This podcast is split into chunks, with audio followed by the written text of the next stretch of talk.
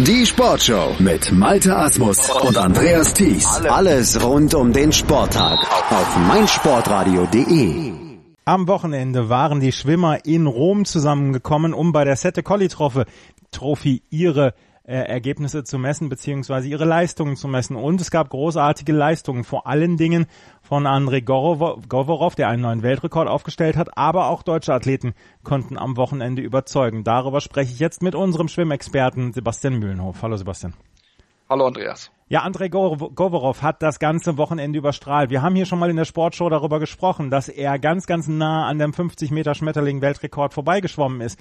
Jetzt hat er es am Wochenende geschafft. Er hat darauf hingearbeitet in, dieser, in diesem Jahr. Ja, genau. Beim Mare Nostrum Meeting war er schon nah dran und jetzt hat er es endlich geschafft. Und zwar in einem super Zeit, 22, 27 über 50 Meter Schmetterling. Hat damit den ehemaligen Weltrekord von Rafael Munoz, der 2009 aufgestellt wurde, um 16 Hundertstel verbessern können. Und das Ganze in demselben Becken, das muss man ja sagen. Es spielen in Rom und Rom war ja, wenn man sich erinnert, 2009 die Weltmeisterschaft. Und dort wurden damals enorm viele Weltrekorde geschoben. Da wurden über drei Viertel der möglichen 40 Bahn, 40 Langbahn-Weltrekorde gebrochen. Also insgesamt gab es so 42 neue Weltrekorde, also wirklich eine ganz, ganz starke Leistung gewesen damals. Und deswegen hat man bewiesen, dass dieses Rennen immer noch sehr, sehr schnell ist, also dass das Wasser immer noch sehr, sehr schnell ist. Und Andrei Govorov hat das nutzen können für sich, hat seine starke Form bestätigen können und hat sich natürlich damit auch für die EM in, äh, ja, in Glasgow entsprechend in einer guten Position zeigen können und wird derjenige sein, den man dort schlagen muss. Vielleicht kann er dann sogar noch was bisschen was drauflegen, das muss man mal gucken. Aus solcher Sicht war auch noch mit jemand mit dabei, Damian Willing, der konnte aber am Ende nur ja, hinterher gucken, muss man ja sagen, hat er über 1,6 Sekunden am Ende Rückstand auf Govorov, ist dort siebter geworden. Ähm, trotzdem sollte sich für seine Leistung nicht schämen. Also das war, was Govorov dort geschwommen hat, ganz, ganz stark. Also das ist schon wirklich bombastisch gewesen und war auch der erste Weltrekord bei den Männern seit 2017, seit dem Januar damals und auch erst der zweite Weltrekord in diesem Jahr, nachdem ja Katie Lecky über 1500 Meter Freistil einen neuen aufstellen konnte. Also von daher schon etwas Historisches, was Govorov dort geschafft hat. Mhm, Govorov also mit der ganz großen Leistung bei der Sette Colli Trophy in Rom am Wochenende. Aber es gab auch noch andere tolle Leistungen, unter anderem über die 400 Meter Lagen. Da gab es einen deutschen Schwimmer, der das Finale erreicht hat, beim Sieg von David Ferrasto aus Ungarn dann eine ordentliche Rolle gespielt hat.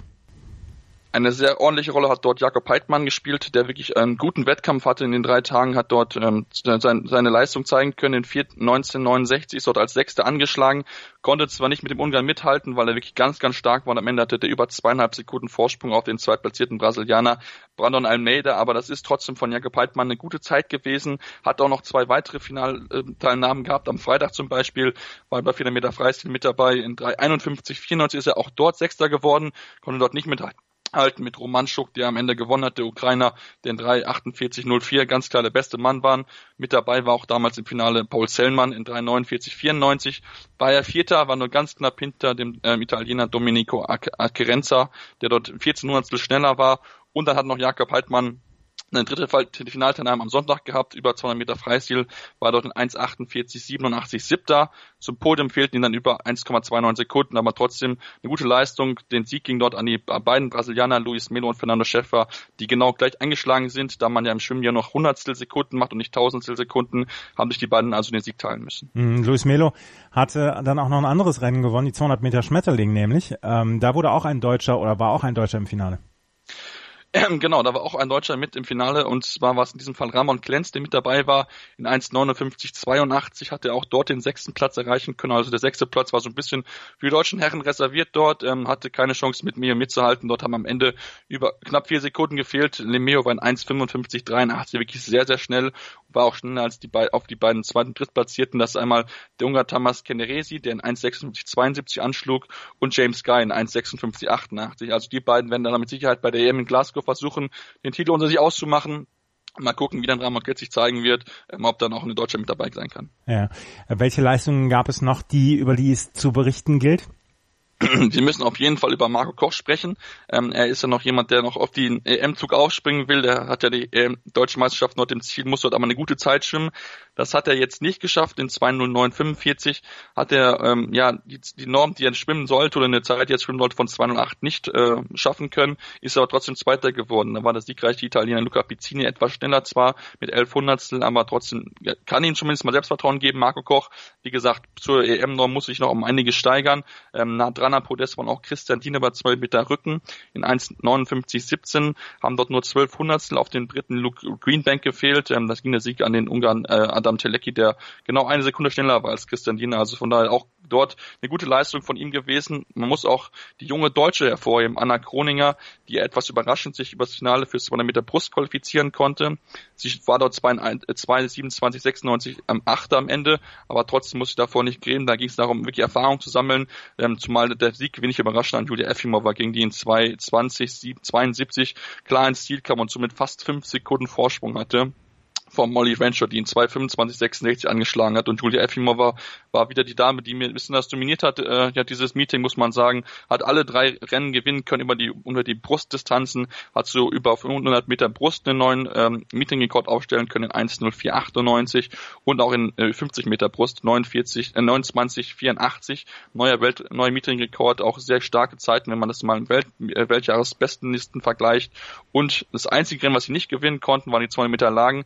Da da war sie knapp eine, Sekunde hinter der siegreicheren Italienerin Aliaria Cusinato, die dort auch in 20, in 2.10, 92 neuen Meeting-Rekord aufstellen konnte und auch einen neuen italienischen Rekord. Also es gab insgesamt viele Rekorde, 13 Meeting-Rekorde waren es am Ende und das spricht dafür, dass dieses Wasser wirklich sehr, sehr schnell war. Mhm. Wie geht's jetzt weiter? Es gibt Anfang August gibt es dann die Europameisterschaft in Glasgow. Du hast davon gesprochen. Gibt es da noch Meetings vorher oder bereiten sich die Schwimmer jetzt alle auf die Europameisterschaft vor? Also das, dieses Meeting war jetzt wirklich so ein bisschen das große Highlight für, für viele Schwimmer nochmal als letzte Vorbereitung zu nehmen, dass man, wenn man sich die Wälder ansieht, da waren wirklich viele starke äh, Schwimmer mit dabei, einen Adam Peaty, eine Sarah Sjöström, eine Pernille Blume, also von daher geht es jetzt wirklich nochmal darum, nochmal ins Training zu gehen, nochmal ein paar Sachen zu feilen. Gerade Sarah Sjöström wird mit Sicherheit auch gerade über die Freistildistanz ein bisschen gefuchst sein, weil sie dort nicht gewinnen konnte. Da ist im Moment Pernille Blume die etwas schnelleren, die denen sie bisher sehr, sehr gut präsentieren können, war in beiden Zeiten, in beiden Rennen schneller als Sarah Sjöström und da wird sie mit Sicherheit dran arbeiten, aber ansonsten ähm, gibt es nur für Deutschland natürlich ganz wichtig die Meisterschaften, die jetzt noch anstehen. Da kann man sich vielleicht nochmal mit ein bisschen Glück qualifizieren für Glasgow, aber ansonsten gibt es international vielleicht noch mal kleinere Meetings, aber ähm, da geht es wirklich jetzt für die großen Schwimmer darum, sich nochmal zu konzentrieren, nochmal Gedanken zu machen, wo kann ich noch dran arbeiten, wo kann ich noch dran fallen, dass man dann in Glasgow Anfang August dann äh, Bestleistung zeigen kann und dass wir dann natürlich als Fans, als totale Fans Topleistung sehen können. Mhm, das äh, Event oder das höchste, das höchste Event der Schwimmer dieses Jahr, die Europameisterschaft Anfang August in Glasgow. Das war Sebastian Mühlenhof mit seinen Ergebnissen von den Schwimmmeetings, die es am Wochenende gab, mit der großen Leistung von Andrei Govorov, der einen neuen Weltrekord über 50 Meter Schmetterling aufstellte. Danke, Sebastian. Vernimmt sich, was man will, dann wilde Gerüchte entstanden. Fast nichts davon stimmt. Tatort. Sport. Wenn Sporthelden zu Tätern oder Opfern werden, ermittelt Malte Asmus auf meinsportpodcast.de. Folge dem True Crime Podcast, denn manchmal ist Sport tatsächlich Mord. Nicht nur für Sportfans.